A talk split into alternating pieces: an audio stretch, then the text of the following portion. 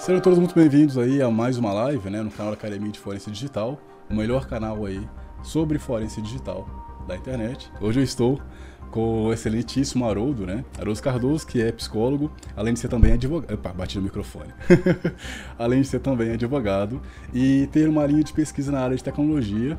E o Marcos uh, Fábio, que ele tá com um probleminha para entrar, mas ele já tá entrando, tá? Eu peço que vocês aguardem por gentileza.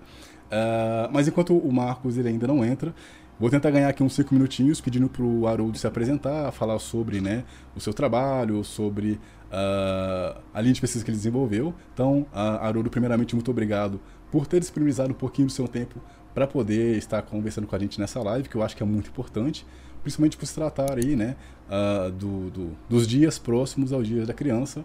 Então, muito obrigado e seja muito bem-vindo.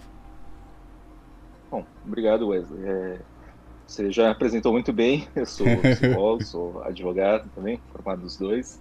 E eu tenho desenvolvido uma linha de pesquisa em segurança na internet, na verdade, nas práticas associadas mais com a questão da sexualidade na internet. Né? Então a gente fala de é, circulação de nudes, de práticas é, entre adolescentes, entre jovens adultos. É, e a gente vai analisando um pouquinho as percepções das pessoas em relação a isso, para que é, a gente possa ter um mapeamento do que, que é esse tipo de comportamento na sociedade, né?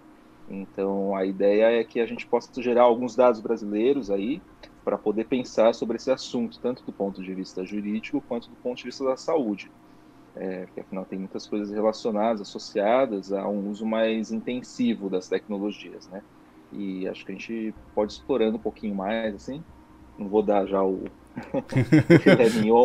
boa, boa, boa. É, o objetivo dessa live, né, primeiramente surgiu graças à conversa que eu fiz com o Marcos Fábio, né? O Marcos Fábio, ele é perito criminal uh, na, na, na, parte de forense. E aí eu estava conversando com ele uh, num projeto que a gente tem no canal também, chamado AFD Talks.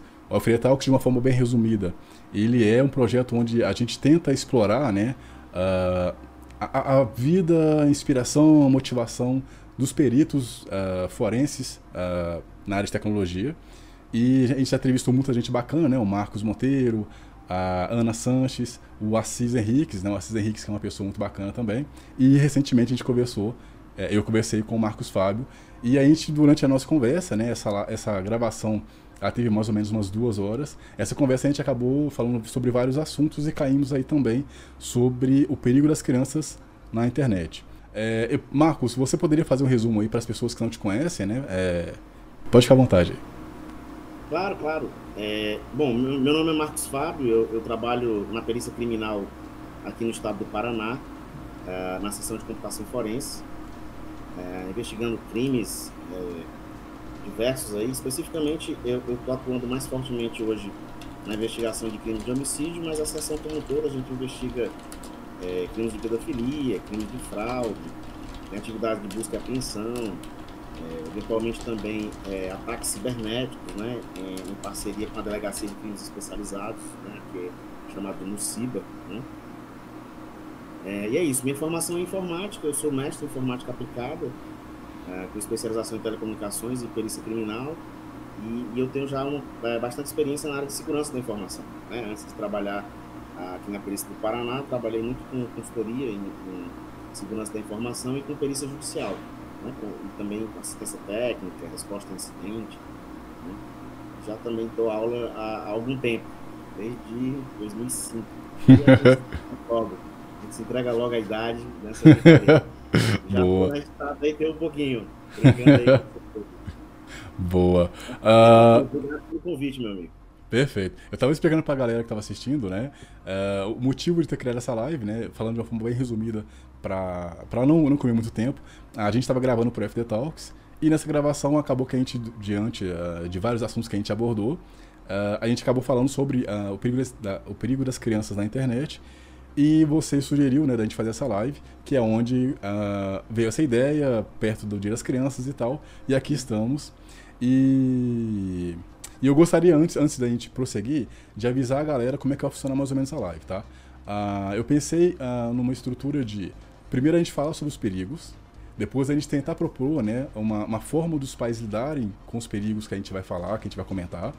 E no terceiro, no terceiro bloco a gente ouvir vocês, vocês digitarem aí nos comentários, né, fazerem perguntas, aproveitando que tem dois profissionais excelentes aqui, né, o Haroldo, que é, além de psicólogo, também uh, advogado, e o perito grandiosíssimo aqui, uh, Marcos Fábio. Então, é, no finalzinho da live, uh, o chat vai ficar liberado para vocês poderem perguntar à vontade. Então, aproveitem bem essa oportunidade aí, tá? Bom, agora voltando, né, para a live. Primeiramente, eu fico muito feliz de estar recebendo os dois aqui, né? E o Haroldo, ele tem provavelmente uma bagagem muito grande, né? Uh, sobre o assunto que a gente vai mencionar. Então, provavelmente, ele vai aqui é, comandar a live. então, Haroldo, fica à vontade também, tá? Então, vamos lá. É, eu estava assistindo aqui, só para fazer um preview, eu estava assistindo uma série que eu recomendo bastante, chamado Dilema Social. Ela tá na Netflix. O Dilema Social, ele é um, um documentário que ele tem uma parte visual muito bem explicada. Então, você que às vezes não tem paciência para entender termos tecnológicos, etc., ele vai falar sobre o poder das redes sociais é, que nós não percebemos e que todos nós, de certa forma, estamos suscetíveis, uh, e principalmente as crianças, né?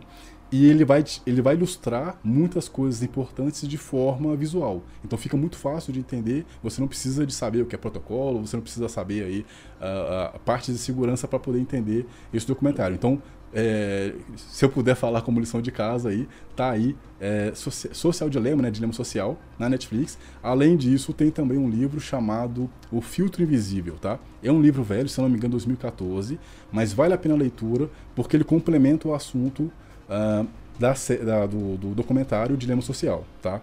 Então vale muito a pena ver esse, esse documentário e ler o livro. É um livro rápido, tá? Um livro pequeno, uh, porque o, eles mostram o tanto que nós não, não, não, o tanto que nós estamos suscetíveis, e eu estou quase entregando aqui o documentário, mas ele mostra o quanto nós estamos suscetíveis à psicologia, digamos, embutida né, dentro uh, do funcionamento das redes sociais, e por que também, né, isso explica por que elas estão até hoje uh, prevalecendo no mercado, e mostra um pouco mais algumas coisas que nós não estamos enxergando, e que a nova geração, ela, se essas coisas não forem resolvidas, a nova geração ela vai ter um problema pior do que nós já temos, tá? Então vale muito a pena ver a, o documentário.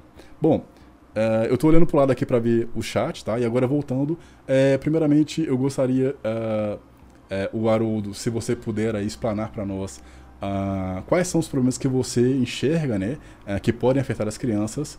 E logo em seguida, o Marcos Fábio também, ele pode comentar, ele pode falar também da visão dele, quais são os problemas que ele enxerga uh, da internet para nossas crianças, tá? Então, o bloco agora é todo seu. Legal, Wesley. É, eu acho que, na verdade, quando a gente fala de problemas é, que são possíveis de surgirem na internet, a gente fala de algo muito dinâmico. Então, isso está sempre mudando. Tem novas práticas sendo criadas o tempo todo. E não é só pela nova tecnologia. Então, se surge uma nova rede social, com certeza você vai ter novos recursos ali para usar, né?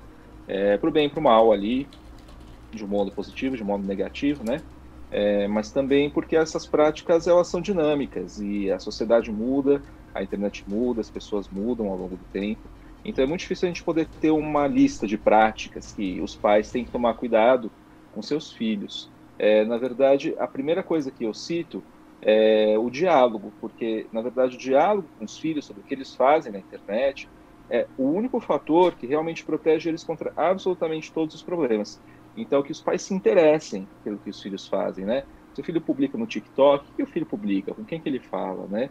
É, se uma criança tem uma conta no Messenger, que ele possa dar uma olhada ali ver as pessoas que ele está autorizado a falar e tal, o que, que é trocado ali. É, se ele tem um grupo de família ou participa de grupos de escola, então que ele saiba as pessoas que estão ali ele conheça os outros pais que estão na escola, inclusive, para eles poderem fazer um certo controle de quem entra ou quem está nesse grupo, quem vê essas publicações, né? Porque aí, quanto mais público, mais desprotegidos eles podem estar, os conteúdos podem ser compartilhados e se perde o controle disso, né? Então, a primeira coisa que eu, sempre falo é isso: é ter um diálogo com os filhos. E para ter diálogo, tem que se interessar. Então, um jeito bacana de fazer isso é assim: o filho está jogando videogame ou está na internet um pouquinho, senta do lado dele, conversa sobre o que, que ele está fazendo. Né? Ou então senta do lado dele, vê um pouco o jogo que ele está jogando, mesmo que seja violento, independente do conteúdo, conversa um pouco com ele sobre o jogo. Tenta entender o que, que é esse jogo, o que, que ele tem que fazer, quais são as recompensas. qual é a história do jogo, o que, que ele é, quem é o protagonista, o personagem principal, e vai entendendo um pouco como que é esse universo, como se fosse um filme, um livro, é, uma, um artigo cultural, né, que você pode conversar depois sobre seu filho. E depois conversa sobre o que aconteceu no jogo ali. Ah, filho, eu vi que você estava jogando algo bastante violento e é, queria saber como que, como que, sei lá, é para você isso, é, como que é jogar isso, se você se sente é, acelerado, se você gosta, se seus amigos jogam, né? É, se você gosta de outros tipos de jogos, jogos que têm uma história, de jogos de estratégia, de jogos de luta, né? E vai conhecendo um pouco como que é esse perfil do teu filho para você dialogar com ele. Então, eu acho que essa é a dica número um, né? É, não sei se o Marcos tem alguma coisa para poder comentar sobre isso. Não, eu concordo, concordo 100% com o que você acabou de falar. Sem dúvida nenhuma, o diálogo deve ser sempre o, o, a primeira opção, né? É, e você tem, tem, o diálogo ele tem que ser adequado para a faixa etária, né? Então, à medida que, que é, é um adolescente, então o, diálogo ele tem que ser mais trabalhado, né? Uma criança, dependendo é, é, é, da idade, às vezes dialogar demais, é, é, em vez de ajudar, faz é complicar, né? Então, é, você ter, criar regras de acesso, a gente vai discutir um pouco mais sobre isso, a gente até comentou, né, como, como o Wesley falou, sobre essa questão da idade, né? eu sou eu tenho uma opinião formada sobre isso, a gente vai falar um pouco mais né, sobre essa questão da idade, que eu não acho que a ah, criança deve, deve, deve usar celular.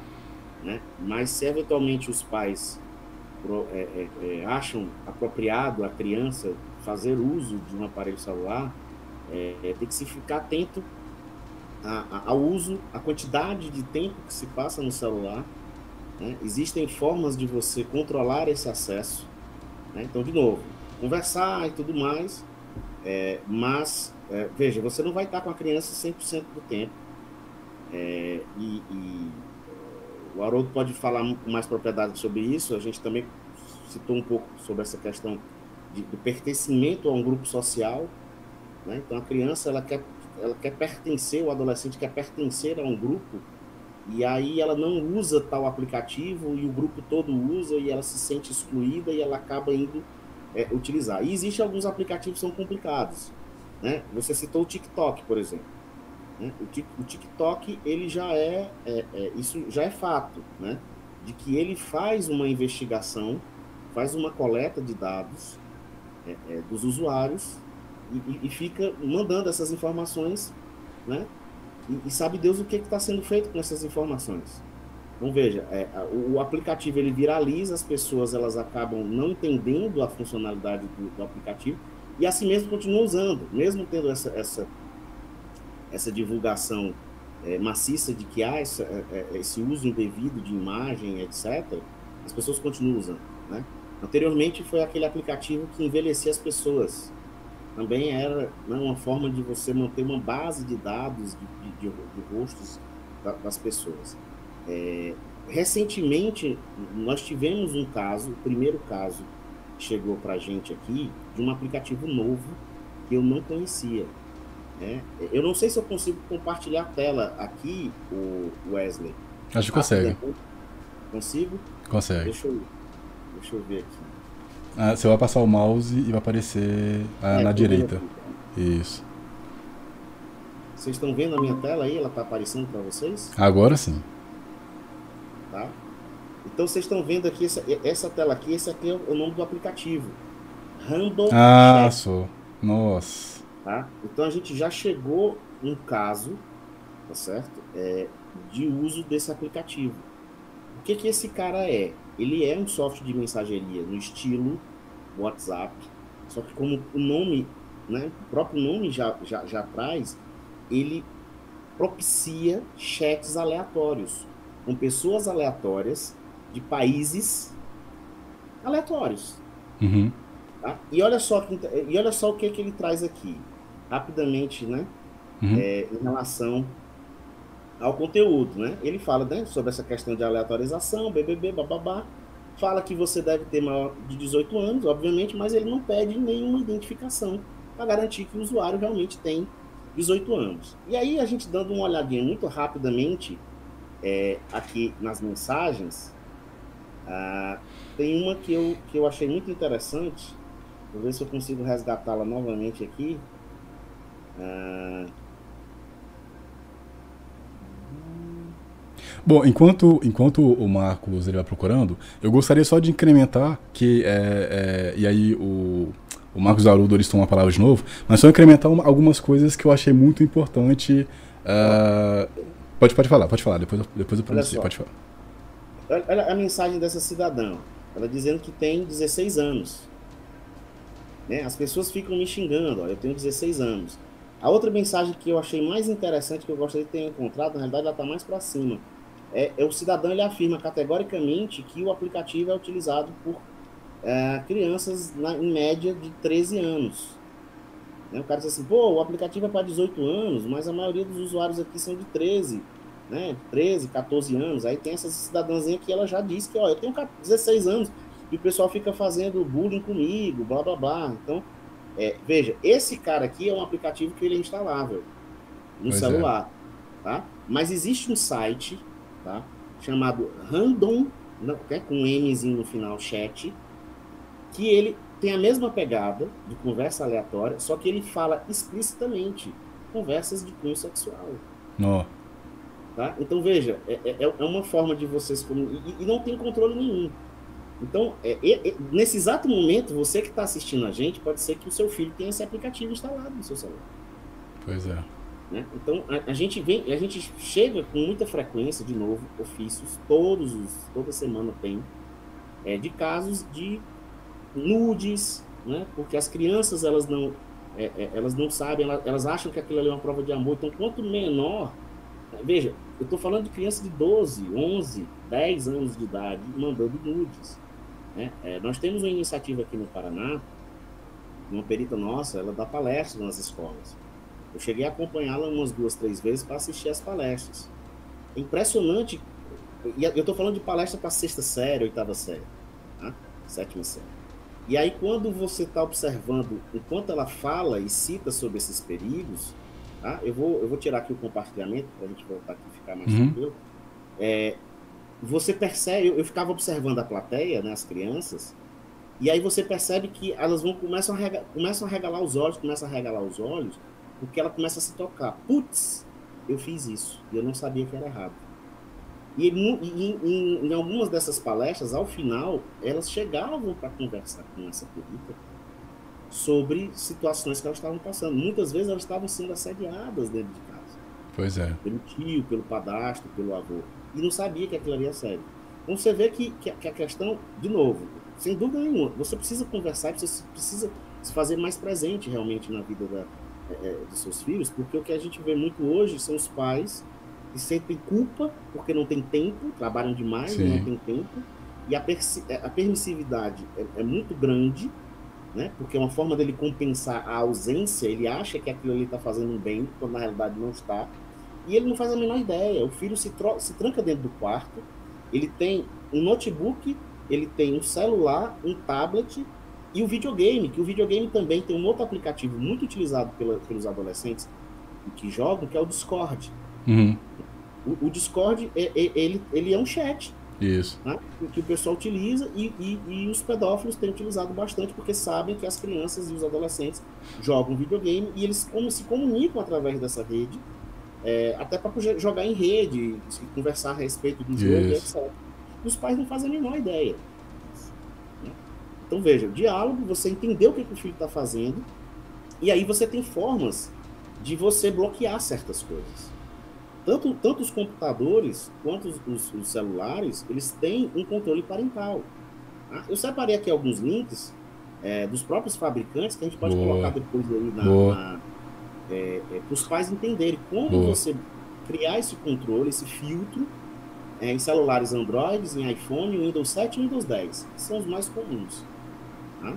É, que, que, os pais devem, devem fazer isso, né? devem fazer isso é, é, para filtrar certas coisas. Existem, obviamente, já tem o YouTube Kids e, e algumas Sim. coisas, mas você precisa ter esse filtro. Se você, se você acha que o seu filho de 12 anos deve ter um celular, pelo menos tenha um certo controle sobre, né? De novo, dialogue com ele, converse, mas tenha um controle. Porque mesmo você dialogando, vai haver situações em que tem aquela pressão daquele grupinho social, que assim, ah, faz aí, bota aí, cara, é legal, né? O Snapchat e tudo mais. E aí você tem também aplicativos que você manda a mensagem e depois que você envia, ela é apagada. E aí? Já foi, você não sabe nem quem enviou, fica difícil até em eventualidades é, de uma ação criminal a gente fazer uma investigação, descobrir a autoria, descobrir, enfim, se houve mesmo envio, então é complicado. Né? Pois, é, só te cortando rapidão, é, aproveitando, aproveitando esse gancho que você trouxe, aí eu gostaria de perguntar para o Haroldo, né?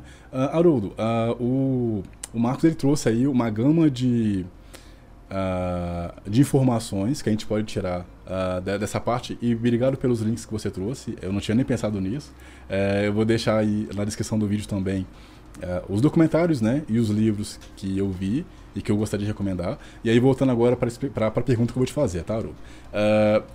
O, o, o, Marcos ele trouxe um monte de informações uh, nesse, nesse, enquanto ele conversava, que são, por exemplo, os aplica nem todos os aplicativos têm controle parental, ou nem todo aplicativo consegue, de fato, criar conteúdo somente para crianças. Mesmo assim, o YouTube, por exemplo, o YouTube, o YouTube Kids, gaguejei aqui, o YouTube Kids, ele, tem, ele é para criança, mas nós uh, não sabemos até onde os produtores eles estão, de fato, engajados nisso, né? Então, uh, eu não tenho filho, então eu não assisto muito, né, a versão do YouTube Kids, mas eu sei que uh, nem todo mundo, às vezes, conhece o YouTube Kids e às vezes, uh, como o YouTube ele trabalha com algoritmo, tem um, um, pequeno detalhe que pode fazer diferença, que é, por exemplo, se um pai ele está na conta dele logado e ele empresta o celular para o filho e aí começa a misturar, né, o as buscas, digamos assim, então isso pode comprometer no resultado, mesmo que ele passe um celular somente para o filho,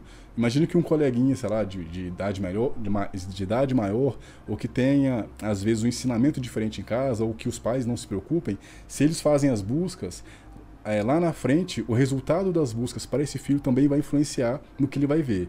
Lembrando também uh, que, o que eu vi no céu dilema, né, que, uh, que, é o, que é o também que está no livro também, no, no livro o filtro invisível, que o resultado de busca do YouTube ou do Google, ele não é o mesmo para mim e não é o mesmo para você. Se você, por exemplo, você está em São Paulo, se não me engano, né? O, o Haroldo. Se você pesquisar um termo e aí, aquele auto-preenchimento, ele não vai ser o mesmo para nós dois. Então imagina que uma criança, por exemplo, nós hoje temos um número gigantesco de, de pessoas que acreditam na Terra plana, tem um número de, gigantesco de pessoas que acham que vacina do governo, que acham que vacina do anticristo. E essa, essa desinformação em massa, ela é em grande parte causada pelo, pela facilidade de clique rápido, né? Então agora, fazendo minha pergunta depois desse, desse monte de, de informação, eu gostaria de saber primeiro, você acha que uh, os pais... Uh, melhor, qual a idade ideal para uma criança ter acesso a um celular com internet? É, é, você acha que criança tem que ter acesso à internet? Se, se sim, qual a idade ideal? E, e qual é a idade que você acha que os. É, até qual idade que, você acha que os pais eles podem é, entender que a criança não tem, não tem direito à privacidade? É uma ótima pergunta. Na verdade, é, a gente. Eu acho que o que o Marcos mencionou, e muito bem mencionado, foi essa relação com a tecnologia de alguns pais, às vezes, deixarem o celular com o filho, né? E eles não estão sabendo o que o filho está fazendo ali. Então o filho está ali entretido no celular, no videogame, no computador, mas eles acabam fazendo, entrando em contato com coisas que muitas vezes eles não têm ainda desenvolvimento para poderem entender o que é aquilo. Então o que pode acontecer é que eles entrem em contato com alguém na internet, com algum website, com algum jogo, alguma informação ali que antecipa uma coisa que iria acontecer depois. Então, imagina uma criança de 8 anos navegando na web, né, e realmente ele vê ali os sites do pai, e ele entra em algum site de conteúdo sexual. Uma criança de 8 anos, ela ainda não tem a compreensão é, do que é isso é, como um adulto. Então, a gente pode dizer que isso vai ser difícil para ela entender. E muitas vezes é quando as crianças começam a imitar alguns comportamentos que a gente entende como mais sexualizados, né, como uma forma de poder expressar esse contato que ainda não é adequado para a idade delas, né? Então, na verdade, essa é a grande preocupação de que quando a gente deixa um celular na mão de um filho, ele entra em contato com coisas para as quais ele não está preparado. Então, é bom que quando você tem um tablet, né? Se você tem um celular, alguma coisa, quer deixar na mão do seu filho, é, antes de 3, 4 anos, melhor não, melhor brincar com outras coisas, sabe?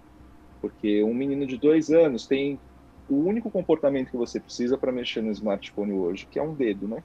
Uhum. Então, toda criança pequena explora o mundo pelo dedo. Você pode olhar assim, as crianças pequenas colocam o dedo na tomada, onde não deve, né? Mas também exploram os móveis, colocam o dedo, a mão, né? É muito sensorial. Então, essa habilidade, ela tem. Com dois anos, uma criança razoavelmente já que amadureceu, dois, dois e poucos anos, ela normalmente tem esse comportamento de mexer com o dedo. Então, ela vai poder clicar lá e abrir um aplicativo, ela vai saber navegar. Ela está sabendo o que ela está fazendo? Provavelmente não. Então, é melhor que ela explore o mundo mais sensorialmente, com outros brinquedos, com brinquedos adequados para sua faixa etária, com a bolinha, com o cavalinho, com a casinha, com outras coisas que são mais adequadas, antes dela ter esse contato, especialmente sozinha, né? Então, vamos colocar a galinha pintadinha lá na frente para o meu filho poder ver, né? Enquanto eu estou no restaurante comendo. Tudo bem, às vezes acontece, não tem culpa, não, ninguém vai ser um mau pai ou julgado porque fez isso uma vez na vida, mas não é adequado fazer isso sempre, né? É, então, é bom saber o que a gente oferece para as crianças, em termos de brinquedo mesmo, em termos de atividade. É, agora, com crianças um pouco mais velhas, é interessante que tenha um uso que a gente saiba o que eles estão fazendo, ou que a gente use, quando, eles estiverem usando, que a gente esteja, o adulto esteja ao lado dela, né? Então, sabendo o que ela está fazendo, acompanhando. Então, não deixar o filho jogando videogame muito tempo, né, durante a semana, porque ele tem que fazer outras coisas, tem que fazer lição de escola, tem que fazer atividade física, se conseguir no meio dessa pandemia, né, poder fazer alguma coisa melhor é, então, a gente tem que ter, no mínimo, um bom senso de quanto de preparo eles têm para poder absorver esse tipo de informação, né? Não dá para achar que um menino vai entrar na internet e ele vai ser inteligente o suficiente para poder ver todos os sites, poder entrar nos mecanismos de busca, mas que ele está preparado emocionalmente para absorver toda essa informação do modo que ela vem, né? Então, essa é a primeira coisa. A segunda coisa é a solidão. Então, a solidão às vezes leva a gente a procurar uma conversa é, com pessoas na internet, mesmo adulto. É, isso é uma das grandes razões pelas quais a gente procura amigos ali na internet. E é bacana quando essas conexões que a gente faz ali vão se tornando conexões na vida real. Né? Porque às vezes a gente vai acumulando muitos amigos as pessoas têm até uma percepção de que o perfil é falso, se tem amigo demais, né? Então é um perfil que está querendo se mostrar, ou é um perfil comercial, ou é um perfil, ou é um instaboy, uma instagram, né? É, é alguém que está tentando se promover ali pelas redes sociais, porque também é capital social isso. É, mas muitas vezes tem uma sensação de solidão em tudo isso. Eu lembro que a, a Paris Hilton, que é aquela influenciadora, ela diz uma vez da solidão intensa que ela sente, apesar de todos os seguidores, né? É, que na verdade ela sente mais em casa com os seguidores do que na própria casa dela. Tem um documentário em que ela diz isso, né? Oh, então eu acho que isso que é, é, é, bem patente da sensação de solidão que a gente tem hoje, que a gente busca alguma coisa nesse ambiente online para poder dar um, dar um alento para isso, para poder acalmar isso, né? O que acontece é que se a gente não consegue de fato fazer conexões reais na vida, então a gente vai acabar, pode acabar usando a internet de um modo mais impulsivo. Então a gente volta na internet, coloca mais amigos, fala com mais pessoas, manda nudes, é, e tem todo esse tipo de desdobramento ali que acaba virando um comportamento que se perde de controle dele, né? É, isso é perigoso, por quê? Porque, na verdade, a gente tem essas questões de segurança muito fortes. A informação que a gente deixa na internet fica na internet. Né? Então, se a gente manda uma foto, se a gente manda um, um texto, um áudio, alguma coisa, isso fica na internet. Então, são pessoas, especialmente quando a gente pensa na adolescência, né, que o Marcos falou, que não tem ainda aprovação dos amigos, são pessoas que vão precisar de um cuidado, porque é, tem algumas práticas, por exemplo, uma que eu ouvi, eles criam um grupo no Facebook, aí tem um determinado horário, ali na sexta-feira, no sábado, que eles podem postar nudes. E aí todo mundo posta nudes e no final os moderadores apagam todas as mensagens, porque é mais seguro. Oh. Né? Mas a gente sabe que tudo está gravado, né? Sim, sim. É, Então, essa sensação do anonimato da internet leva as pessoas a terem alguns comportamentos. A gente fala, mas, gente, como que essa pessoa acredita que a informação dela está segura? Mas é uma tentativa, de fato, dela sair de cena, sabe? É, ela, ela, ela entra na internet, posta algumas coisas, apaga e meio que sai de cena. Ela tem essa sensação, Entendi. né? Que não é real, né? Então é legal a gente poder ir dando e conversando sobre isso, porque essas sensações elas, elas provavelmente vão ficar surpresas de saber que a imagem delas ficou gravada de algum modo. Sim, né? sim. Elas vão ficar surpresas. Então é bacana porque hoje as fronteiras entre o online e o offline estão muito difusas, né? E isso é uma coisa bacana assim da gente falar de fronteiras. É, então o que acontece na internet influencia a vida real. O que acontece na vida real acaba na internet, né? Às vezes a gente tem um amigo que a gente conhece na vida normal, que é nosso amigo no cotidiano, ele vai para fora, como que mantém o contato pelas redes Entendi. sociais, pelo FaceTime, né? Então os relacionamentos eles vão transitando ali entre o online e o offline. E é bacana que a gente vai entendendo que as coisas que a gente faz na internet têm consequências reais. E quais são Sim. essas consequências para a gente e para os outros? Muitas vezes coisas que violências que as pessoas perpetram online, então bullying, é, todo tipo de, de violências assim, quando elas são confrontadas face a face com a vítima, a maioria não faz mais. Uhum. Então, só essa corporeidade, só o fato de estar ali na frente do outro, já faz com que a gente iniba um comportamento e vai fazer mal, né? E que pode até trazer alguns problemas, dependendo da extensão dele, dos dobramentos que ele vai tendo, né? Então, na internet as pessoas acabam fazendo coisas que não fazem na vida real. Sim, sim. E é bom que a gente tenha essa sensação de, de as coisas estarem mais concretas, né? É, e que, de fato, essa é uma sensação que a gente precisa trazer. É, não é uma coisa dada, é, não é uma coisa tão natural. A gente precisa pensar na consequência do que a gente faz para poder ter a sensação dessa consequência. Boa. Né? Senão a gente não consegue construir. Pe- Por isso o diálogo. Perfeito. E a questão da, da idade? Desculpa, eu queria só complementar aqui o que o Haroldo falou em relação à questão de, né, do uso e tudo mais. E mesmo que você comentou sobre é, o YouTube Kids, né? Isso. Perfis e tudo mais, realmente você tem que criar perfis separados. Né? Sim. Senão você mistura porque tem essa, esse analytics, essa, essa análise de comportamento que é feito pelos aplicativos. Netflix faz isso, então isso, aí já, Isso. tá- é, é- é- já é bem comum. Né? Então, se você mistura os perfis, é, fica complicado. A criança eventualmente vai, ter, vai, vai, vai ser sugerido a ela algo Isso. que deveria, porque né, tá de acordo com o teu comportamento e não o dela. Isso. Mas mesmo você criando perfis, é importante que você valide o conteúdo antes da criança ver, Sim, antes do sim. adolescente ver, né?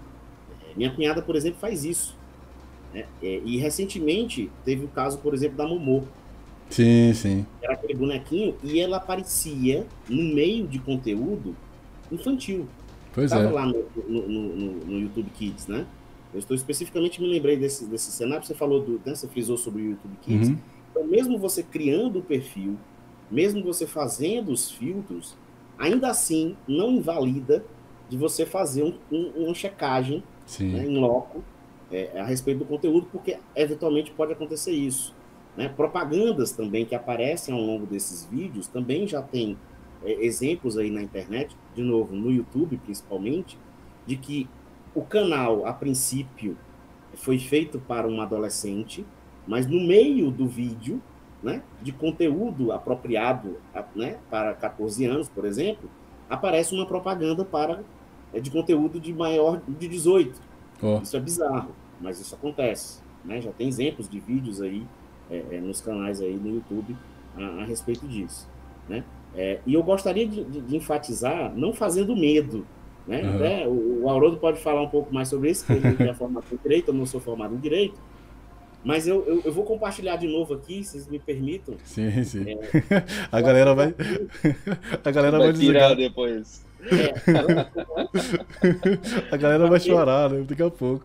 Mas pode continuar. É, beleza. Ó, olha só, eu estou compartilhando de novo aqui a minha tela, que eu separei duas, duas telinhas bem rápidas Aham. da, da apresentação, né, da Dá- dá pra responsabilidade dos pais e dos responsáveis legais, né? Pais e ou né, responsáveis legais.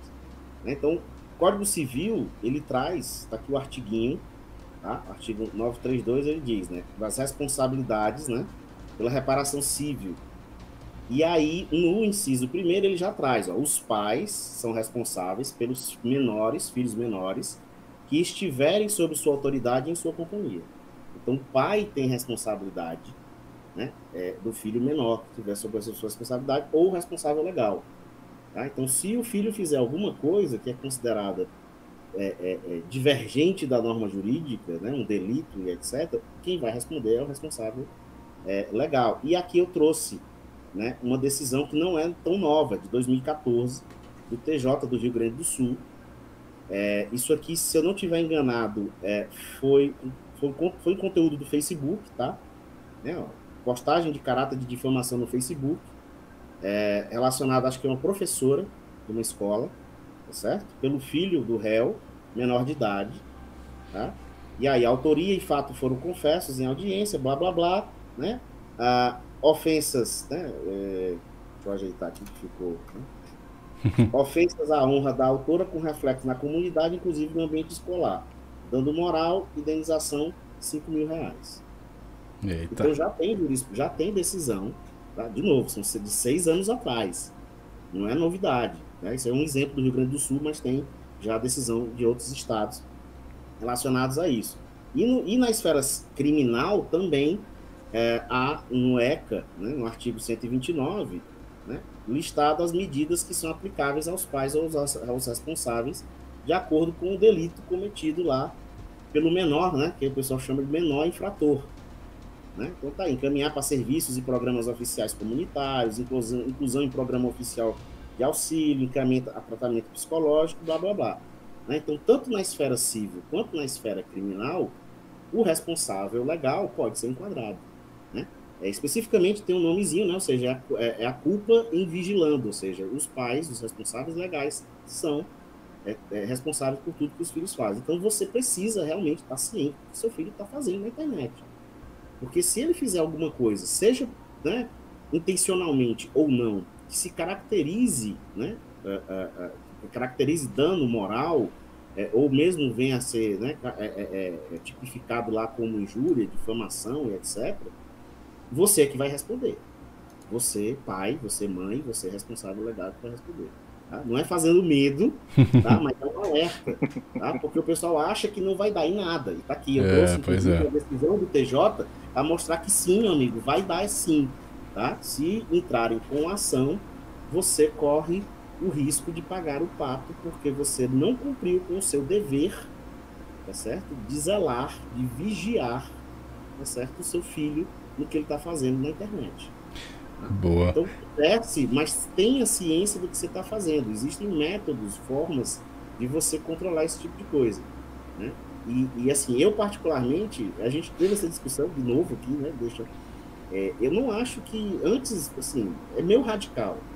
Né? É, eu sou de uma geração que não faz tanto tempo, mas que quando a gente estava no colégio os pais queriam falar com a gente, o cara pegava o telefone, ligava para a coordenação e dizia, ó, oh, eu quero falar com meu filho, eu preciso falar com ele, tem um recado, quero saber se ele tá bem e tudo mais. E hoje o cara. É, é, por que eu tô dizendo isso? Porque o argumento é, não, eu preciso deixar um celular é, na mão do meu filho, porque eu preciso falar com ele quando ele estiver no colégio, eu preciso marcar com ele o horário para poder buscá-lo. E eu me desculpe, tá? Você que está assistindo a gente agora, é, isso eu não como essa conversa. Eu acho isso desculpa para você acreditar numa coisa né, que você está dando um celular na mão de uma pessoa que ela não está preparada para usar aquilo. Eu, eu, eu, não, eu não consigo é, é, é, aceitar uma justificativa dessa, porque uma criança de 10 anos precisa usar um iPhone que custa 4 mil reais. É... O, que é legal, o que é legal é o seguinte, é que o pai, muitas vezes, esse pai que deu o iPhone de 4 mil reais, ele chega e diz assim, é, eu não vou dar uma mesada de 100 reais para meu filho de 10 anos, porque é muito dinheiro. Ele não está preparado para lidar com esse dinheiro. Mas o menino tem um iPhone, custa 4 mil.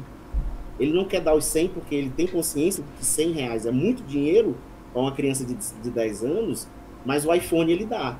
Ele não tem consciência de que aquilo ali custa 4 mil reais. Entendeu? Então, é, é, é, meio, é meio surreal, mas é o que acontece. Né? Essa justificativa de que, ah, meus amigos têm, só eu não tenho. Né? Eu já vi adolescente, né? Eu tenho, acompanho às vezes a rede social de, de filho de, de, de, amigo e tudo mais, e uma vez eu vi a filha de uma amiga minha, assim, eu saiu o iPhone novo, ela postou, meu Deus, eu preciso ter este iPhone. Olha, eu preciso ter um iPhone. é, então, você vê que, que, existe aquele questão do consumismo, de novo, Sim. existe aquela questão do grupo social, todos os colegas têm, todo mundo tem, eu preciso ter. Né? Então, de novo, com diálogo, eventualmente, isso, isso, isso consegue ser é, é, tratado de uma forma melhor. Né? Mas o pai precisa ter consciência de que às vezes aquilo ali é uma arma, é um computador Sim. Está colocando na mão que tem acesso à internet livre, tá certo? É uma janela para o mundo. Né? É, então, aquela questão da tecnologia que está presente na vida de todo mundo, mas que as pessoas ainda não, não se tocaram e, e não têm é, é, a consciência disso. Né? É, a doutora Patrícia Peck, eu gosto muito do que ela disse que a internet, e eu concordo, é verdade, a internet é a nova rua, a internet é a praça pública. É. Então, assim, quando a gente traz para o mundo físico, vamos dizer assim, né? É, você sabe que, que né, você diz para o seu filho que ele não deve falar com estranho, que ele não deve receber nada de que ele não conhece, que ele não deve dar informações né, pessoais a desconhecidos e tudo mais. Mas você não fala isso para ele em relação à rede social, em relação a estar tá adicionando qualquer pessoa é, é, no Facebook, no Instagram, porque hoje a quantidade de seguidores é o que conta, a quantidade de likes numa foto é o que conta, né? Aí uhum. a menina tá tirando foto dentro do quarto, né? É, com a barriguinha de fora, de shortinho e tudo mais, pode parecer uma coisa extremamente inocente. Mas para a gente que está no criminal, a gente vê que isso, né, o cara chega lá, dá um print naquela foto e coloca, e coloca lá no site russo, entendeu? De tráfego de pessoas. Naquela, naquela foto inocente que a criança está tirando, ela adolescente de 15, 16 anos está tirando ali, ela está mostrando todo o ambiente da casa Sim. dela. Está mostrando o quarto, está mostrando depois no outro dia a sala, está mostrando eventualmente ao fundo uma imagem da janela que já dá de frente para a rua, e na rua pode ser que tenha algum monumento ou alguma coisa que, que, que caracterize aonde ela mora. Tira foto com a farda do colégio. É. Muito fácil, né? Existe um. Eu, eu, eu agora me lembrei, se eu, se eu tivesse me lembrado antes, eu até teria pego esse link, posso procurar depois para colocar aqui de um cidadão que foi preso porque ele sequestrou uma adolescente, ficou com a menina acho que uma semana, né? era pré-adolescente, né? de criança para pré-adolescente. E ele convenceu a criança a entrar no carro porque disse que era um jogo é, que os pais não poderiam saber, né? E aí ele convenceu a criança a participar daquele jogo, daquela fantasia. Ela não sabia, a criança não desconfiou até um determinado momento que estava sendo sequestrada. E quando ele foi dar a entrevista, ele disse: Não, foi muito fácil. Eu passei dois dias na internet, eu descobri tudo, o horário que ela ia para o colégio, o que, né, que horas ela ia para o balé, enfim, para atividade física. Então é muito fácil você fazer uma investigação, não precisa ser perito criminal para poder você fazer uma investigação de uma pessoa. Sim, você entra, as redes sociais estão abertas, o Instagram, o Facebook, você vai lá, cara. Se a gente fizer uma brincadeira aqui, pegar o nome de qualquer pessoa, eu arrisco dizer que a gente vai saber se a pessoa é casada, se ela tem cachorro, onde é que ela mora, entendeu? Se, se ela já viajou para determinado lugar, eventualmente até o carro que ela usa, o colégio que ela estuda. É muito fácil. E as pessoas deixam as redes abertas porque elas querem likes, elas querem seguidores, e elas não fazem esse filtro. E mesmo aquelas que colocam de forma privada, não faz aquela análise mais criteriosa de chegar lá e dar uma olhada. Deixa eu ver se tem alguém que eu conheço que segue. Deixa eu dar uma olhada né, no perfil dessa pessoa antes de aceitá-la. Né? As pessoas simplesmente vão aceitando porque eu quero ter né, um milhão de seguidores. Ainda mais porque essas redes sociais elas beneficiam quando você tem muitos seguidores. Você começa a ganhar dinheiro com isso. Uhum. Né? As pessoas, ah, vou começar a ganhar dinheiro. Então tem adolescente aí ganhando uma grana, entendeu? Fazendo postagem de coisas que não deveriam ser feitas porque podem gerar algum transtorno no futuro. Né? Então tem que ficar atento a isso. Boa. Só, só aproveitando o que você falou, e aí, uh, voltando novamente para Haroldo. Haroldo, uh, o, o Marcos, ele, ele, ele, ele transmite tanta informação em, em uma, em uma resposta que, que a, a, gente tem que tipo, tentar pensar para tentar trazer, porque é muita informação, tipo assim, uh, e não tô falando negativamente não, tá? Tô falando positivamente. É muita informação que às vezes as pessoas que às vezes não têm é, conhecimento de tecnologia elas não percebem o tanto de informação que ele soltou, que, que você vê que é perigoso, que, que, uh, que se a gente for tentar é, explicar todas as informações que ele deixou né, né, né, nessa, essa, nessa resposta, a gente vai ficar aqui até amanhã. Mas tentando ser breve aqui, é, uma coisa que, que, que, ele, que, que eu queria novamente perguntar é, baseado em tudo que, ele, que, o, que o Marcos expôs, né? Tipo, ah, o, a preocupação com a inocência das crianças e também a inocência dos pais, né? Muitas vezes uh, os pais não sabem disso e acaba, e acaba que por não saberem eles não têm como agir em determinado momento. É, qual a idade melhor? Tem, tem idade certa para a criança ter acesso à internet? Se sim, qual é a idade? É, a criança tem direito à privacidade? O que, o que, o que, dentro da psicologia você pode aí nos, nos nortear? Olha, em questão a idades, é, eu acho que, na verdade, tem uma indicação de que antes dos 3, 4 anos a criança não tem acesso à tecnologia, ponto. Porque apesar dela ter o que ela precisa para poder mexer com o dedinho ali no tablet ou no smartphone, ela não tem um amadurecimento para entender muito Sim. bem o que ela está fazendo. Então, se ela for mexer na tecnologia, que seja, por exemplo, o pai colocar para ela um vídeo que ela gosta de ver, né? É, que sejam coisas muito simples, né? É, depois disso, até uns oito anos de idade, melhor que ela tenha acompanhamento. Então, que o pai possa estar junto, ou outro adulto, um professor, alguém que possa estar junto enquanto ela joga videogame, por exemplo, ou enquanto ela mexe no tablet. Melhor que ela tenha algum acompanhamento. Agora, essas idades, elas não são tão exatas, assim, não quer dizer que fez quatro anos, então agora pode. Né? É, fez oito anos, pode mexer sozinho. Né? A gente vai entendendo que o desenvolvimento de cada um é diferente. Então, tem crianças que podem precisar de mais ajuda e crianças que podem precisar de um pouco menos. Agora, meu filho mexe em tudo na internet, ele consegue navegar procurando no Google sozinho, é um monstro, né? super inteligente. Eu deixo ele sozinho? Então, também é uma outra questão. Não é só uma questão cognitiva, né? é uma questão emocional.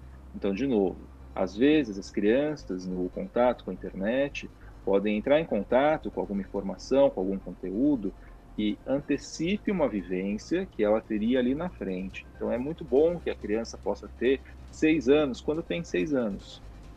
Entendi. Tenha dez anos quando tem dez anos, né?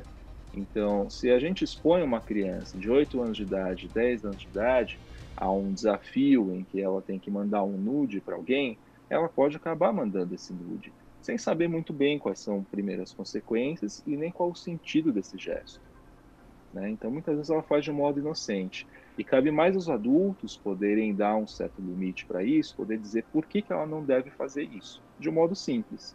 Né? Porque ela não tem a compreensão de que essa imagem pode ser utilizada por uma outra pessoa, pode acabar num site na Rússia, que nem uhum. o Marcos falou.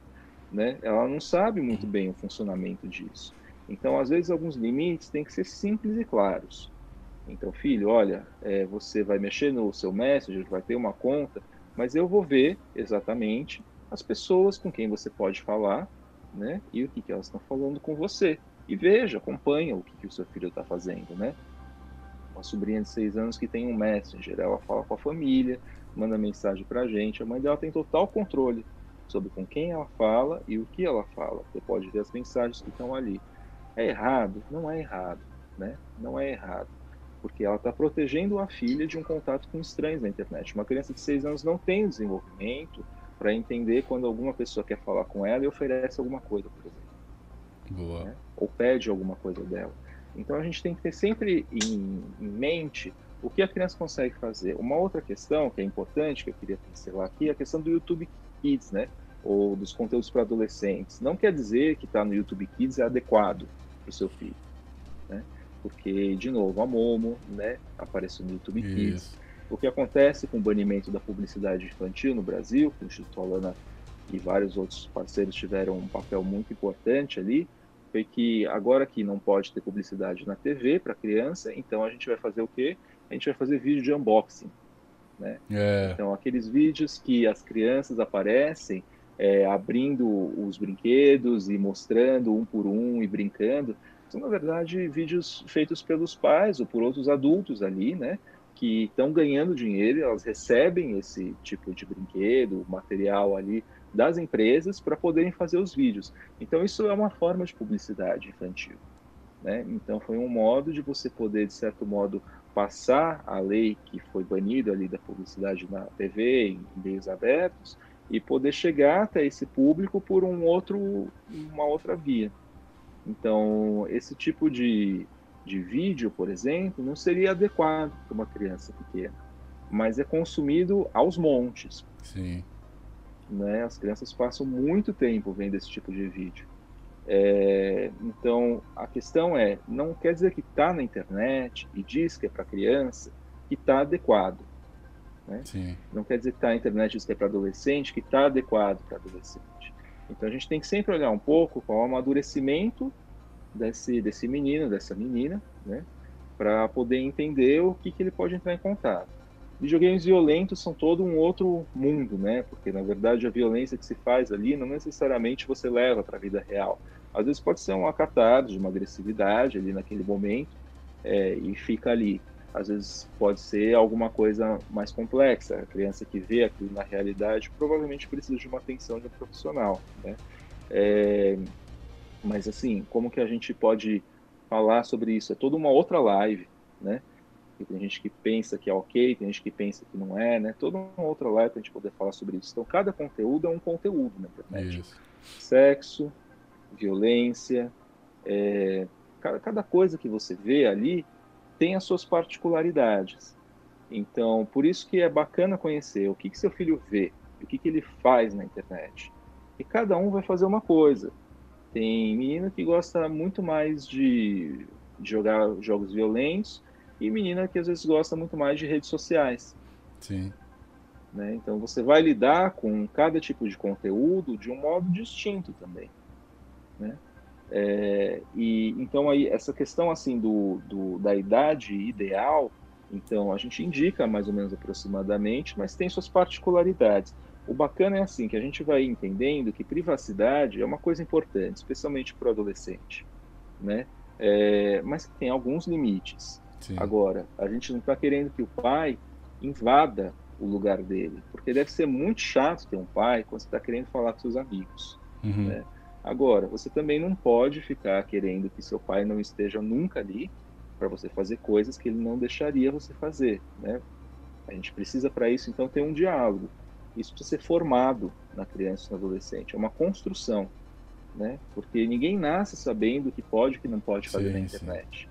É, às vezes a gente aprende até a, a grande é, o grande fator que leva as pessoas a terem mais cuidado com os nus é se algo ruim acontece. Uhum. Né? Se algo ruim acontece, eles passam a não querer mais mandar. E aí acabam virando ETs, né? Porque são jovens adultos, quase um monte de vezes as pessoas mandam nudes para iniciar relacionamento, né? Uhum. Essa galera nativa digital tá começando os relacionamentos de modo diferente mesmo. Sim. E então eles acabam virando ETs ali, né? Mas fazer o quê? Aconteceu algo ruim, você não vai mais querer fazer aquilo. Entendi. Né? Então, isso precisa ser construído, ninguém nasce sabendo. Sim. Né? Então é importante que possa ter esse diálogo e para isso que o pai possa se interessar, antes de tudo, no que, que o filho faz na internet com a tecnologia. Boa. É, antes da gente ir para o próximo bloco, eu gostaria primeiro de saber, né, a gente já estourou o tempo, se vocês teriam um tempinho mais para poder permanecer na live, como é que está a agenda de vocês, é, como é que está a sua agenda, Haroldo e Marcos? Por mim, tranquilo, a gente pode ficar mais um pouco, sem problema. Boa. E você, Haroldo? Posso permanecer mais uns minutos também. Boa, obrigado. Ah, então, eu vou, eu, antes de ir para o próximo, pro próximo tema, eu gostaria só de trazer uma experiência que um amigo meu teve, uh, que, que é o que também me mostra o quanto que às vezes a não comunicação, né? É, e não comunicação que eu falo não é só conversar hoje, amanhã, é criar isso desde, desde pequeno, né? É acompanhar o que o filho está vendo, etc. É, um, filho, um amigo meu ele tem um, um, uma, uma filha adolescente, né? 12, 13 anos, não lembro agora a idade, que ela na escola. É, os dois tinham uma comunicação desde que ela era pequena, né? Então ficou mais fácil dele perceber isso ele me avisou, assustado, etc. Ele disse que ela estava na escola, no horário em que troca os professores, é, dois meninos da sala da, da, da, filha dele fizeram um sinal de High Hitler. E aí, ele, aí, tipo, a menina, ela sabia que não era uma coisa boa, mas ela não sabia exatamente o que, significava. Então, ele, quando ele foi me contar, ele ficou assustado primeiro. é, que é uma pergunta que eu também me faço, né? Que, que, que vai cair no, no, no, no quesito de, por exemplo, as crianças não sabem o que é 11 de setembro, as crianças às vezes não sabem o que é o EI, né, o Estado Islâmico. As crianças, eu não sei se hoje em dia na escola ainda é ensinado né, sobre Hitler, etc. Não sei qual é a faixa de, de, idade que elas vão receber esse tipo de, esse tipo de, de conteúdo. Mas ele, ele ficou muito assustado, primeiro, porque a, as crianças que fizeram esse sinal, elas provavelmente não sabiam o que significava, e se soubessem, elas às vezes não, não, não entenderiam que elas não estariam dentro do, do que prega, né? O hitlerismo, o nazismo, etc. Então, tipo assim, ele, ele, tem, ele, teve, ele teve o dilema de, primeiro, ter que explicar isso para ela sem trazer todo o horror do que é o nazismo e tentar fazer ela entender sem, sabe, sem uh, tirar, digamos, uma... uma sem, uh, sem traumatizar a criança, digamos assim. Então foi um desafio muito grande para ele. E, e aí depois disso ele começou a alertar todos os amigos né, do, do, do grupo de WhatsApp, ah, não sei o que, explique, não sei o que. Resumindo, a forma como ele tentou explicar foi, os dois viam né, os filmes da Marvel, né, uh, tipo, to, todos os filmes que, que eram meio que em seguida, né, quase uma série enorme, tinha em um dos episódios o Caveira Vermelha, se eu não me engano, que parece que ele era um soldado da, da Hydra, né, que é como se fosse uma, uma, uma uma forma ilustrativa da, da, da, da, guerra antigamente, né? Então aí é como se fosse o nazismo, sabe? O Cabo Vermelho é como se fosse um soldado do Hitler, etc. Então ele explicou mais ou menos, baseado no, no, nos filmes, para mostrar para ela que o sinal que o cara, que os meninos fizeram é, era algo negativo, é, tentou explicar um contexto, etc. Enfim. Uh, então o que eu quero trazer com isso? Uh, é, o aprendizado, na verdade, né? O aprendizado é quando você constrói né, essa confiança e, e, de certa forma, você cria essa cultura, ainda mais agora com pandemia, que é muito difícil, os pais têm que trabalhar bastante, etc. Mas você tentar tirar um tempo para assistir filme com filho, você é, passar, tipo assim, você saber o que ele está acessando, sabe? Mesmo que, uh, da mesma forma que você disse na questão da privacidade, você não, não bloquear demais, você ter uma noção do que ele acessa e dizer, pô, isso aqui é bom para você não acessar agora, porque tem esse tipo de conteúdo que é bom não você ver, sabe? Então, é, é isso que eu queria trazer para vocês. E se você quiser complementar com alguma coisa em cima disso, Haroldo ou Marcos, pode ficar à vontade, que aí depois a gente vai para o próximo bloco, tá? Bom, eu acho que se ele teve acesso a esse tipo de conteúdo, então é importante que é, alguém possa dialogar com ele sobre o que ele viu, né? Porque senão é, ficar simplesmente na proibição não vai dar muito certo, porque a gente sabe que tudo que é proibido a gente acaba procurando, né? Então é mais fácil que ele entenda e entender de um modo simples, adequado para o momento dele, para a idade dele, é, o que, que foi que ele viu e por que, que é melhor que ele não veja. Né? Então, eu acho que, na verdade, tudo é uma construção de uma compreensão. Né? A gente coloca regras muito rígidas, sem sentido, então a gente não tem a construção da compreensão do porquê que essas regras são importantes. E aí, conforme a criança vai crescendo, ela vai questionando isso. Né? Se ela não conseguir construir essa compreensão, então esse questionamento ele pode parecer totalmente sem sentido mesmo. Ela pode acabar não querendo cumprir aquela regra porque ela não vê sentido naquilo. Então, o mais importante é essa compreensão que vai sendo criada. Melhor evitar a exposição a certos conteúdos antes do tempo, mas se a criança teve acesso, o adolescente teve acesso a isso, melhor é conversar com ele a respeito. Né? Assim como qualquer coisa, como se ele, por exemplo, vê um filme, né? É, ou se de repente ele vê uma cena na TV dos dois se beijando, né? E é uma criança de 4 anos, mas mamãe, pode beijar, né? Como é que é isso, né? Uhum. Então, explica para ele um pouco o que foi, né? E, e de modo adequado que ele possa entender. Boa. Marcos? Não, eu não tenho. É, eu concordo com o que o Haroldo falou. Eu não tenho a princípio nada a acrescentar. Eu acho que é isso mesmo. Essa estratégia realmente foi muito bacana. Né, uhum. fazer analogia com o filme. Boa. Você, você traz para a realidade é, é, mais próxima, né? De uma forma uhum. didática. Você é, faz um alerta sem é, é, se apresentar com aquela postura né, de uhum.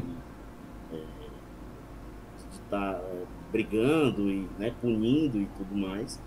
Né? E aí você, uma coisa, com uma, uma cena e um contexto que é muito fácil da, da, do adolescente, da criança entender, Boa. Né, trazendo para a realidade dela. Essa, estratégia foi fantástica. Boa. É trazer uma base, né? O Mikael Hitley disse né, que o, o diálogo é o fator mais importante, eu concordo também com ele. Uh, ah tá, o Júlio César Campos Machado. Uh, quais as redes sociais mais perigosas? Que aplicativos são mais perigosos? Vocês querem responder? Bom, na minha opinião, eu, eu colocaria né, o, o TikTok, hoje, né, desses que nós estamos utilizando aí, o TikTok, sem dúvida nenhuma, é, o Snapchat, uh, por conta da característica do Snapchat, de mensagens curtas e tudo mais, e depois, né, é, e esse Random Chat, né, que, é, que, que eu acabei de mostrar. Porque existem vários, vários aplicativos de mensageria, né? Você tem, assim, em relação ao perigo, não, não somente pela tecnologia em si, né? Porque, né, veja, o próprio WhatsApp ele pode ser perigoso se você qualquer coisa pode ser perigosa se você não souber usar, né? É, então, é, veja, você, se você não, não, não, de novo, não dialogar e não, não, não, explicar como deve ser feito o uso e os perigos que isso pode né, trazer, né, você aceitar pessoas que você não conhece, mandar nudes, dar informação a, a, a, além do, do, necessário para de pessoas desconhecidas. É, então, você precisa deixar isso, tentar deixar isso claro, né? É, é, para criança, para adolescente. Mas existem alguns aplicativos, de novo, TikTok, por conta dessa filtração de dados e troca de informação, a gente não sabe para onde está indo e o que está sendo feito com essas informações.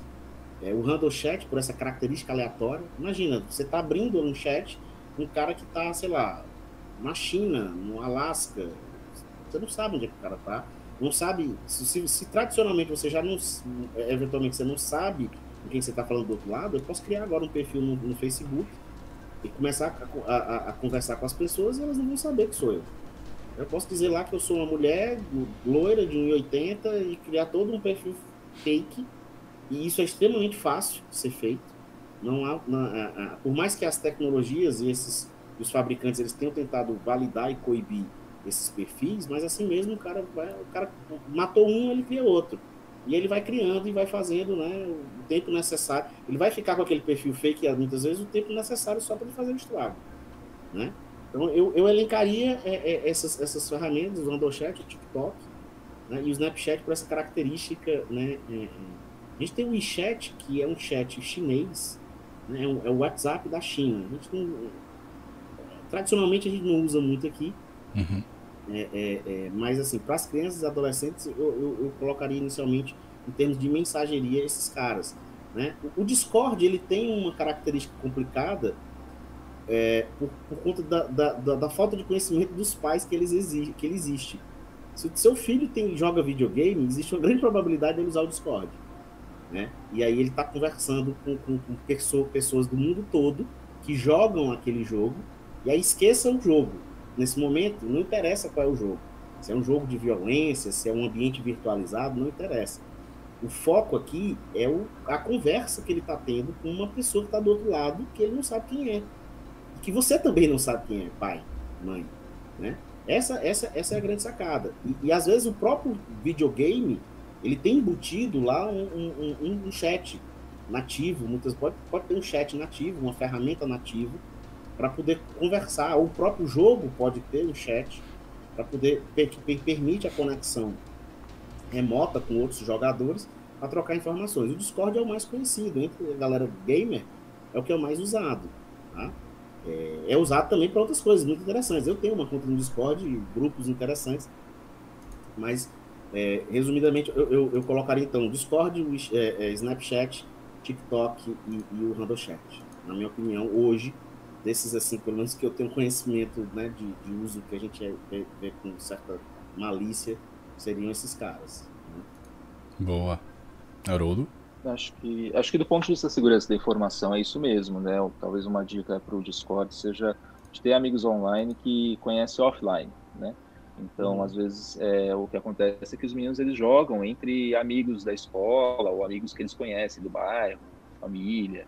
Então você sabe com quem você está falando ali, aí forma aquele grupo e então faz um jogo. É, é uma forma, né? Mas sempre tem que ver com quem ele fala, né? Porque mesmo entre conhecidos pode rolar alguma coisa ali. É, então acho que do ponto de segurança da informação é isso mesmo. Agora, do ponto de vista do compartilhamento das informações, eu acho que talvez não tenha uma rede social ou um aplicativo que seja particularmente é, mais perigoso do ponto de vista da prática, né? Porque tem coisas que a gente faz que qualquer aplicativo é perigoso. Sim. Né? Então, por exemplo, ficar postando muita foto de filho na internet, em grupos abertos, né?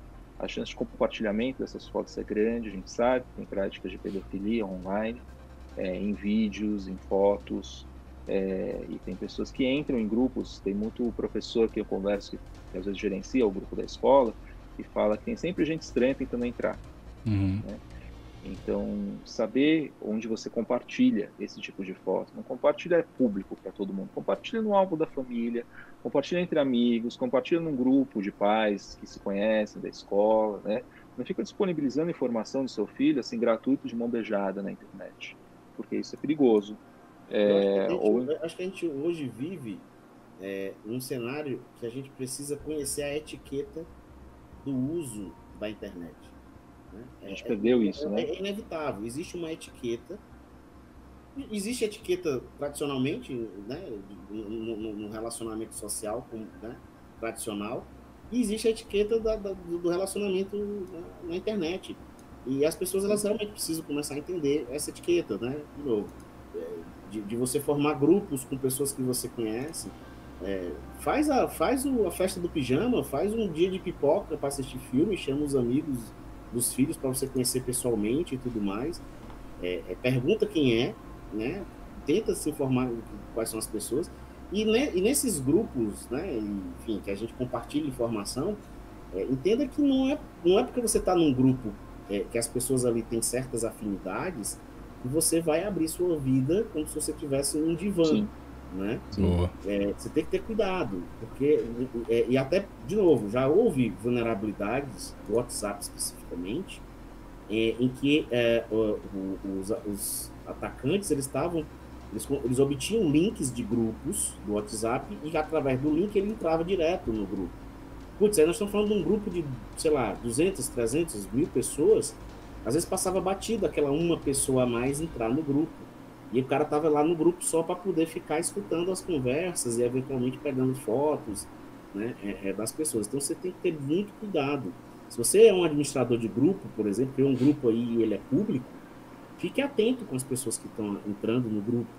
Né? Às vezes o cara tá lá, é, de novo, é, é, é, o lobo na pele de cordeiro, o cara tá se fazendo uhum. de interessado no conteúdo, mas na realidade ele está querendo obter informações ali é, é, é, das pessoas do grupo, às vezes é de uma pessoa específica, ele está tentando obter informação para realizar um ataque maior, ou enfim, gerar um dano maior.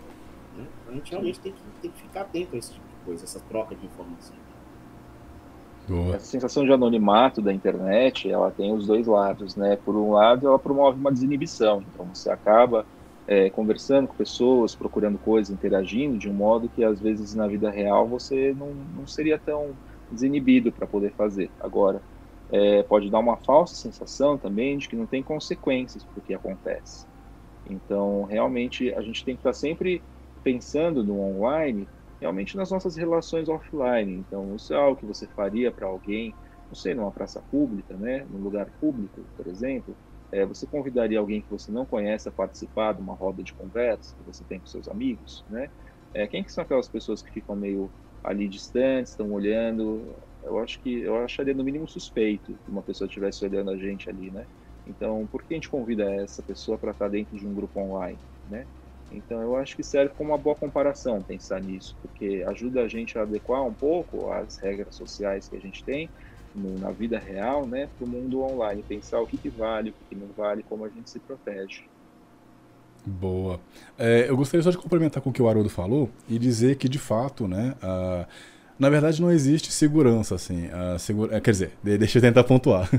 a, a, segurança, ela, ela não existe segura 100%. Acho que é melhor dizer assim. É, é por isso que, principalmente quando se trata de criança ou de adolescente, o que eu acho, né, é, é, é, é de, é, o que, é o que o Haroldo e o Marcos também disseram, é de você, entre aspas, construir toda a base para ela entender o que é o mundo, né? Ninguém nasce sabendo, como o próprio Haroldo. Acho que foi você mesmo que disse. o cérebro tá um pouco ruim. Mas eu acho que, por exemplo, até o Facebook, até o WhatsApp, cara. O WhatsApp é, é muito mais prático a pessoa ela mandar uma foto, por exemplo, é, para alguém direto do que, tipo assim, você às vezes perder de vista o que tá acontecendo, sabe? Então, acho que rede social nenhuma é segura. O que vai ser seguro, na verdade, é a pessoa. Então você instrui ela, você ensinar. Não precisa. Quer dizer, é, eu acho que não só tentar. Depende da idade da criança, né? Eu, eu acho que não precisa de ter, de ter celular, mas enfim. É, não só.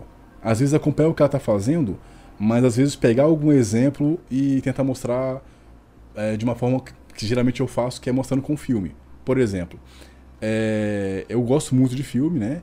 E alguns filmes, é, é, geralmente tem no Netflix também, estou fazendo propaganda aqui de graça, mas alguns filmes eles acabam mostrando um pouco do perigo, mas de uma forma mais leve, digamos, sabe? Então acho que é uma forma visual muito prática para você mostrar para uma, uma, criança, para um jovem, o porquê que você às vezes proíbe ela de determinada coisa, sabe? Então, é, eu, eu não lembro agora de nenhum filme. Uh, tem, tem sim, tem um filme chamado. É velho o filme. O Inimigo do Estado, mais ou menos. É um filme bem velho, assim. Ele mostra a internet dos anos 80, 90, que mostra o poder da, da internet, sabe? O que, que, uma, o que, que as pessoas conseguem fazer, né? As pessoas, entre elas, com conhecimento. Mas, enfim, é um filme família, filme tranquilo, com Will Smith, principalmente e que você consegue mostrar né, o, o que é o poder da internet. Ah, se, se a criança ela tem um conhecimento mais ou menos técnico, você consegue mostrar documentários, né, como por exemplo do Edward Snowden, né, o, o Quinto Poder e, e outros documentários, né, o, o, Dilema Social, que é um excelente documentário, é também família, agora que eu lembrei aqui agora. Então, é, acho que criar esse, esse, essa base para a criança ou para o jovem, é, entender que é perigoso, tem também um, um só, só para finalizar aqui, uma série chamada Eita, tava na, tava na ponta da língua. É... Esqueci, eu não vou lembrar que eu falo. Enfim, eu usar meios. Hã? The é... Boys. Não, The Boys eu acho, acho que ele. Ele. Ele é pesado para a juventude, assim. Porque ele aborda, dependendo do episódio que você for ver, você vai ver que, embora ele fale de heróis, mas ele pega algumas coisas da realidade muito dura que para você mostrar para uma criança, eu acho que você vai desiludir ela, desiludir não, desanimar ela de viver a vida, sabe? Que, enfim, era era era Black Mirror. Tem alguns que ele é baseado numa uma tecnologia futura, né? Tem um episódio lá que é do do Facebook, digamos assim. Uh, eu não vou lembrar agora com, com, certeza, mas é como se ele fizesse analogia né, da facilidade que alguém consegue tendo suas informações. Então, só para resumir aqui, eu acho que toda rede social é perigosa, mas também ela tem um lado bom, né, que é conectar pessoas, etc. A questão toda é você criar a, essa base para a criança para ela entender o mundo que ela está entrando, né, e também mostrar para ela que a vida não é só a internet, é, é, é o mundo real e etc. Beleza?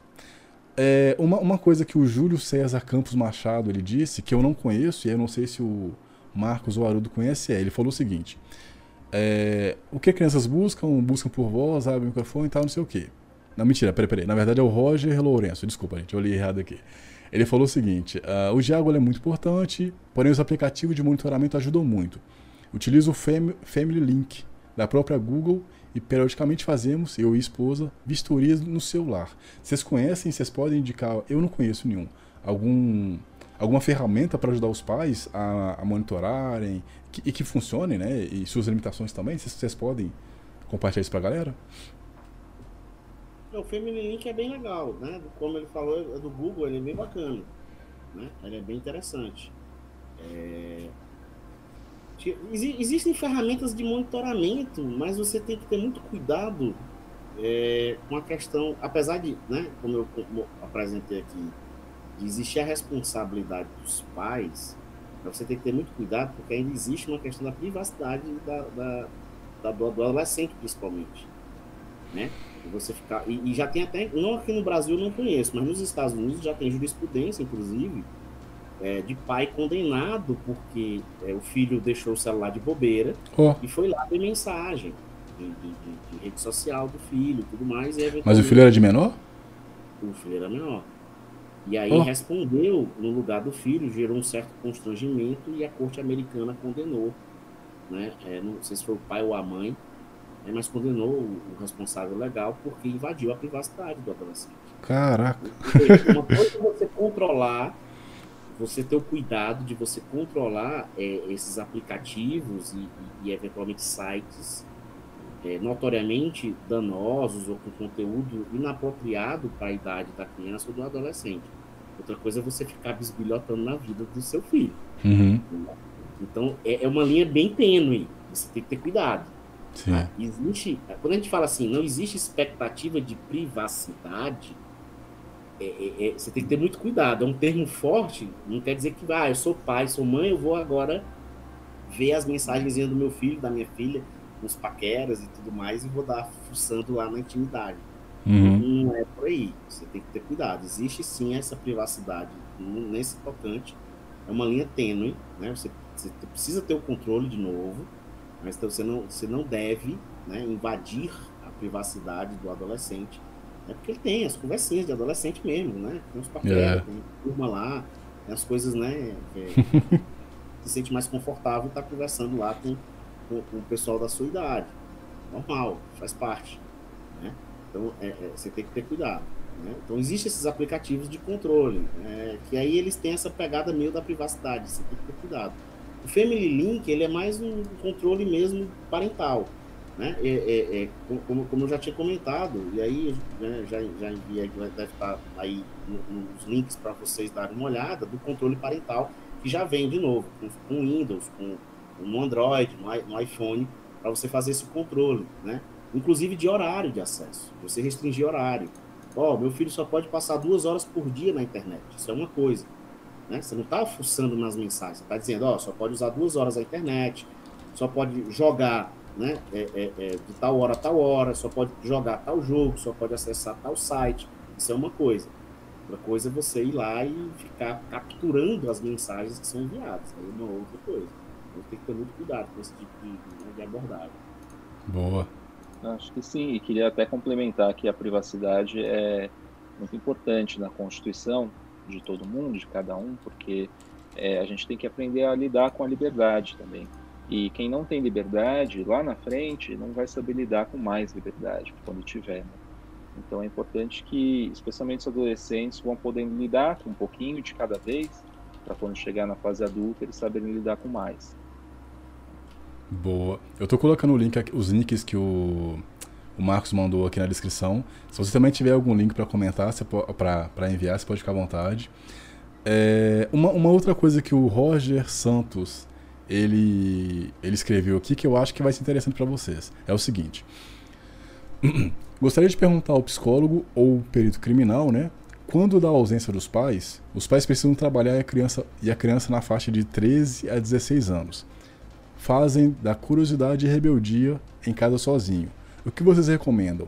Eu criaria a criptografia por perfil e deixava o perfil dela como a regra sem que ela mesma conseguisse alterar? O Windows 10 consegue isso? Tem, tem algo além disso? É, então, pelo que eu entendi, ele está preocupado com, com o fato dos filhos, entre aspas, ficarem sozinhos, né? Quando os pais vão trabalhar, e como é que ele lida com isso, assim. Ele tá bem no nível avançado, né? Tá falando criptografia já. tá, tá. Ele meteu criptografia, na verdade. Veja, eu acho assim, a gente está conversando aqui tendo em mente um público genérico, né? Obviamente, se você tiver um conhecimento um pouco mais elaborado de informática, dá para fazer umas coisinhas interessantes. Eu conheci um cara, um camarada, não vou citar o nome dele, é, que ele fazia o seguinte: ele gerava segmentos na rede da casa dele. Uhum. Ele tinha diversas redes dentro de casa, mas porque o cara tinha conhecimento de informática para fazer isso. Uhum. Ele tinha um, um, um, pedaço público, e quando a galera chegava pedindo rede do Wi-Fi, ele, ele, disponibilizava para a galera ele controlava o acesso, ou seja, o cara acessava a internet tradicional, mas ele bloqueava muita coisa. Ele tinha uma rede que ele que era para o filho dele, os filhos e os amiguinhos, e ele tinha a rede dele, que ele acessava tudo, uhum. né? Mas putz, isso não é para o público comum, né? Isso não é uma coisa trivial, é, não é nada de extraordinário, mas não é algo assim fácil de você explicar para o público geral fazer, né? Como criptografia. Eu acho que o controle parental ele já está de bom tamanho. Sim, sim. Você consegue, de novo, tá fora de casa, você colocou no controle parental, criou uma senha, né, uma senha bacana que, que, a, que a, molecada tá sabida, viu? Se botar uma sim. senha fácil, os caras vão adivinhar. É. Vão quebrar a senha. Fica esperto nisso. Então, você colocou uma senha legal, você tá dizendo, ó, oh, cara, de tal hora a tal hora não vai acessar a internet. Acabou. Você pode sair de casa, que ele vai estar tá lá com o celular e ele não vai acessar nada, porque você no controle parental você fez esse filtro. É uma coisa um pouco mais fácil. Né? É, nos links até tem um passo a passo lá para poder é, você criar o perfil e fazer esse tipo de coisa. Eu acho mais tranquilo do que a criptografia. Já é realmente uma coisa um pouco mais né, complicada, um pouco mais avançada. Tá? Eu iria no controle parental. Eu acho que já está, de novo, de bom tamanho. Já, já dá para fazer um controle legal e, né, Perfeito. E acho que, complementando, acho que é bacana saber também o que seu filho está fazendo, porque de vez em quando eles entram em contato com coisas é, que, que, não devem, porque eles não conseguem lidar com isso. Sim. Não é nem tanto porque eles podem estar é, em conflito com uma regra, mas porque eles não sabem muito o que fazer de tudo isso. Sim, de vez em quando também, você enfrentar uma regra é uma forma de você descobrir quem você é. Isso é muito comum no adolescente. Adolescentes que começam a se vestir de preto, que começam a desafiar as regras da sociedade, eles estão também buscando um pouco quem eles são. Então, às vezes, isso vem pela oposição, né? E então é legal entender o que, que ele está querendo com isso, uhum. né? Se ele está querendo desafiar pelo desafio, se ele está querendo se achar uma, numa oposição, se ele não está conseguindo lidar, eu acho que tem sutilezas ali que só numa boa conversa você vai conseguir descobrir. Boa. Uh, a Vera Pimentel, ela comentou algo que, que, que em teoria está fora do assunto, que é, mas eu acho que talvez futuramente a gente pode uh, trazer esse assunto para uma live, que é assim. É, eu gostaria de saber o conteúdo do Minecraft, é, até que ponto ele transmite ex exemplo negativo. É, pegando sobre jogos, eu acho que realmente talvez uma live futura a gente pode pegar sobre esse assunto, mas eu não, eu não tenho tanta autoridade para falar, apesar que eu gosto muito de jogos, mas é, eu não tenho muita autoridade para falar isso. Vocês querem falar alguma coisa sobre isso? Vocês querem pular? Olha, eu acho que eu sou a pessoa mais indicada para falar sobre questões sociais de jogos, entendeu? É, porque é aquela questão. A, a, a minha geração, né? Eu acho que eu uhum. sou mais velho. Eu acho que não, eu sou mais velho aqui. De, mas não sou tão velho assim, né? Eu ainda estou ali na faixa dos 40, não cheguei nos 50. Uhum. Mas é, a, minha geração era a geração que a gente assistia, cara, Rambo. Uhum. Entendeu? É, é, o nome dos nomes do filme era, era, era é, é, é preparado para matar, entendeu? era tudo, era, era tiro para tudo quanto era porrada e bomba, entendeu? E, e, a gente jogava jogo violento. Uhum. E, não foi por conta disso que hoje tem uma, uma um, um bocado de adulto, adulto louco é, é, saindo metralhando a galera. Quer dizer, naquela época não tinha essa galera metralhando gente entrando em escola e saindo jogando bomba. E eu acho que talvez os jogos fossem até mais violentos do que são os de hoje. Porque não tinha muito essa discussão e esse filtro, entendeu? É, uhum. É, os filmes, eu me lembro que tinha uma época que até saía na televisão, né? Filme não apropriado para menores de tantos anos e tal, mas, cara, se o pai não tivesse ali na hora, a gente assistia o filme, madrugada dentro, entendeu? Noite dos Mortos-Vivos, Massacre da Serra Elétrica. Porra, Massacre da Serra Elétrica. é um negócio mais, hoje em dia, né? Totalmente surreal. Mas, enfim, é, a gente assistia, pô. Eu tô falando de adolescente assistindo essas coisas. Que hoje em dia o cara, putz, cara, o cara não é assistir o cara que sai matando todo mundo aqui, decapitando a galera e tal, né? É, é, de novo, então não é assim, de novo, eu não tenho formação para discutir é, é, é, so, sobre as questões e os impactos sociais, psicológicos, etc. mas eu acho que não é só o jogo em si, entendeu?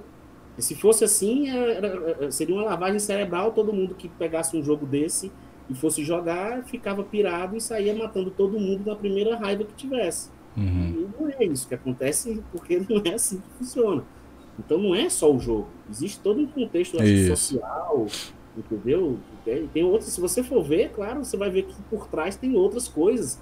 Que sim, essas coisas é, o que o jogo foi só um gatilho, né? Aquelas outras coisas é que piraram a cabeça lá do, do cidadão, né? Não foi o jogo. É, é, mas é claro, você tem que estar atento à faixa etária, né? Você colocar uma criança de 10 anos para poder jogar um jogo o bonequinho tá lá, né, cortando cabeça da galera, pegando, né, jogando bomba e metralhando, não precisa ser doutor em psicologia para você né, chegar à conclusão que não é muito adequado, né? Vamos combinar. Tá? Um cara de 16, 17 anos, 14, jogar um jogo desse, ele já tem discernimento para saber que aquilo ali não, não, é a realidade, entendeu? Que aquilo ali não é de fato né, real, assim como num filme. Né? Então, assim, tem outros jogos de, de, de, de mundos virtuais, né? Como The Sim e outros uhum. aí. Não é, o fato, não é só pelo fato do cara estar tá num jogo né, que ele está criando um personagem, um avatar, e né, jogos que o cara começa a construir uma vida, que ele vai né, ficar, é, perder a noção da realidade. Mas se o cara começa a jogar aquilo ali 20 horas por dia, muito provavelmente ele vai perder a noção da realidade. Né? Então você tem que ter também esse controle e tudo mais. Mas, de novo, eu acho que o jogo é só um gatilho. Tem outras, as outras coisas que com certeza tem por trás é que estão né, eventualmente corroborando para o cara pirar. Né? Mas, de novo, eu não tenho informação para discutir a fundo sobre isso. Né? Isso é mais minha opinião, né, uhum. percepção de uma maneira geral.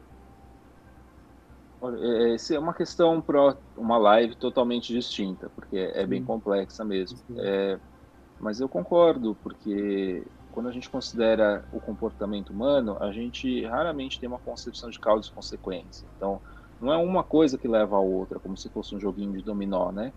É, mas são funções, são, são símbolos, são, são coisas muito mais é, são coisas muito mais sutis, muito mais diferentes do que simplesmente comportamento de causa e consequência.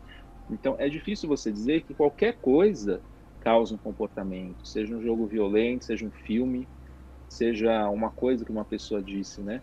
Essa questão do gatilho, ela tem sido popularizada, a palavra gatilho, né? Então, qual gatilho para a crise? Né? Tem sido popularizado muito no, no jargão é, até terapêutico. É, mas tem um estudo aí bem recente do, do Christian Dunker, da, da USP, ele vai traçar uma história dessa palavra gatilho, do termo na psicologia. E veio muito da guerra contra as drogas. Então, se a pessoa usava drogas quando ela estava com amigos, então quer dizer que estar tá com amigos era gatilho para usar drogas. Ela não deveria estar com amigos, né? Essa concepção de comportamento, de novo, é discutível, porque não necessariamente é, é estar tá com os amigos que vai fazer com que ela use, né? Mas talvez oportunidades, a questão de que está disponível, a questão de que aqueles amigos é uma forma de socialização, a droga, né? Assim como as pessoas vão para o bar e acabam bebendo cerveja na sexta-feira à noite, por exemplo, né? Uhum. Então, então a gente pode começar a pensar nisso com mais profundidade. Mas, de novo, para poder cobrir tudo, tem que ter toda uma outra live, porque é um assunto complexo, né? Uhum. É, mas dá para dizer isso, é uma boa pergunta. Por que, que, então algumas pessoas vão ser violentas jogando jogos violentos e outras não?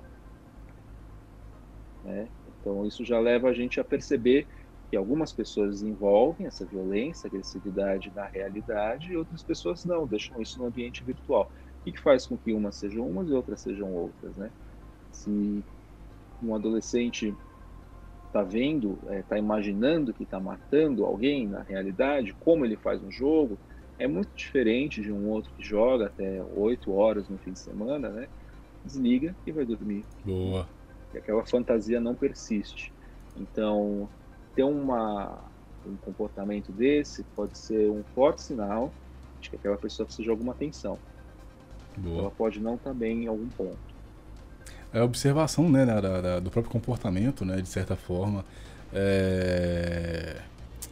Eu, eu, eu, pegando um pouco do, do, do, do, que o Marcos disse, eu também eu, eu, eu, gosto muito de jogos, eu tinha canal de jogos também. E eu já joguei muitas, muitos, não tantos jogos violentos, mas é, porque minha, minha família é, no passado, né, tinha muito do, do, do, jargão, ah, isso é do diabo, ah, isso não é. Não sei se vocês passaram por essa época.